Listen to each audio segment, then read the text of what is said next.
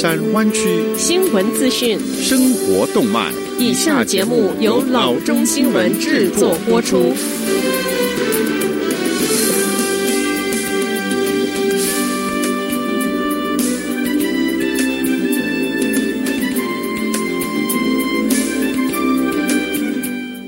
各位听众，大家好，欢迎来到老中广播电台的节目，我是君君。我们首先来关注今天的旧金山湾区地方消息。San Francisco 官员说，由于 COVID-19 病例的数量不断上升，一项州政府发布的居家令于周一晚间在 San Francisco 开始实施。这道有限居家令从晚间的十点钟开始，并持续到周二凌晨五点钟，每二十四小时重复一次，一直到十二月二十一日早上五点钟的预定结束时间。居民和游客必须避免任何聚会，包括或户外的聚会，非基本企业必须在晚间的十点钟到凌晨的五点钟之间保持关闭的状态。至于 Santa Clara 县，十一月三十日周一开始，凡离开县范围一百五十英里以上的出行者，回返 Santa Clara 县之时，必须实施十四天的自我隔离。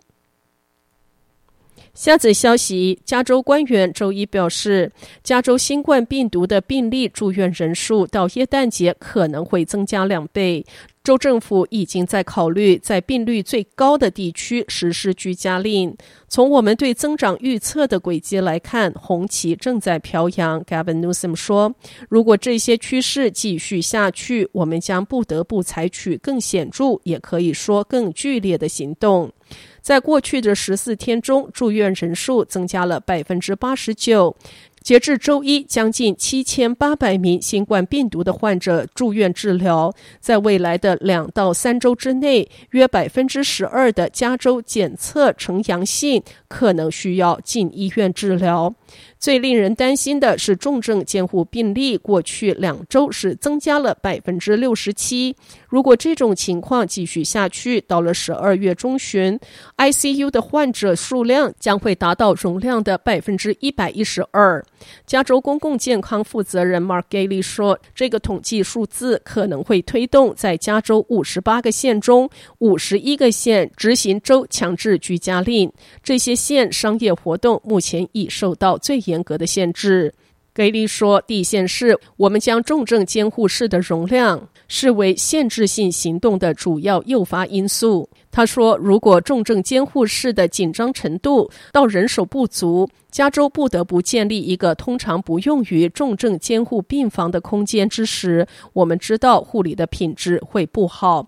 我们不希望看到这样的结果。盖利说，到十二月下旬，加州可能会在某些地方推行限制措施。他补充道：“我们希望尽快采取行动，这样我们就可以降低传播的速度，并应对可能出现的 ICU 人数的徒增。”下次消息不出所料，因为瘟疫而必须宅在家中，所以今年的黑色星期五线上购物创下了新高纪录。相对的，实体购物则是史上最高的跌幅。但再怎么跌，还是今年以来最多人的实体购物。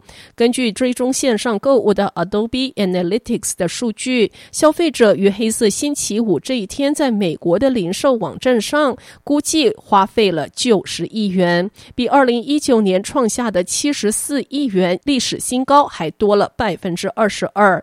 同时，由于实体零售店试图通过减少工作时间并设门禁来防止人潮汹涌，实体商店的流量直线下降。Sensormatic Solutions 的数据显示，黑五的美国商店访问量下降了百分之五十二，其中东北和西部又比中西和南部少了很多。Sensormatic 的全球零售资讯资深总监 Field 说，即使有这样的下降，黑五仍然会成为今年美国最大的清零购物节之一。他认为，仍有很多人会在这个假期亲自去购物。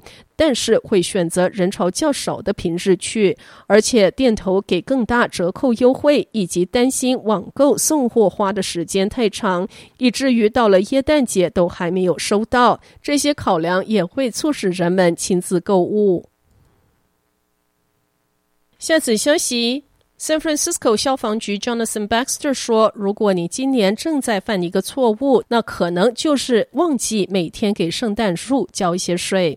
圣诞树防火安全在一年中这个时候是至关重要的，并且这是一个可以防止住所灾难的简单步骤。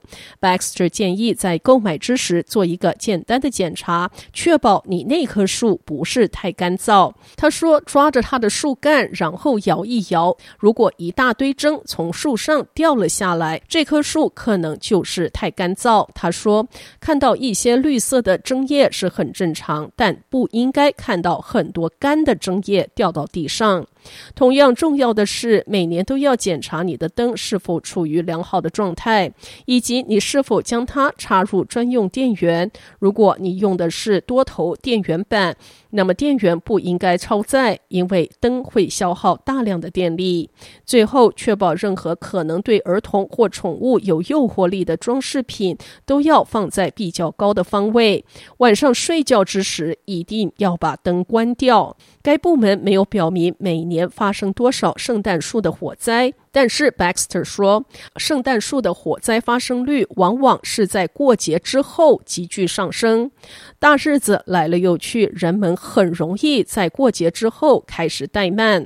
Baxter 说，当你拖延之时，可能会忘了继续给树浇水，这个时候圣诞树最有可能会干枯掉，而酿成很严重的火灾隐患。Baxter 表示，他每年都会用一棵五英尺高的活圣诞树，但在假日结束之后，他会使用 Recology 的服务，免费让他在路边收取。这家乐色处理公司一月二日到一月十五日之间处理树木。客户应该在收取乐色前一天晚上将树留在路边。如果你的树是超过了六英尺高，那么就请你将它砍成两半。树上不可以有任何的装饰品留下来。Baxter 表示，除了注意树的安全之外，确保你家里的烟雾警报器和一氧化碳探测器正常工作，这都是非常的重要。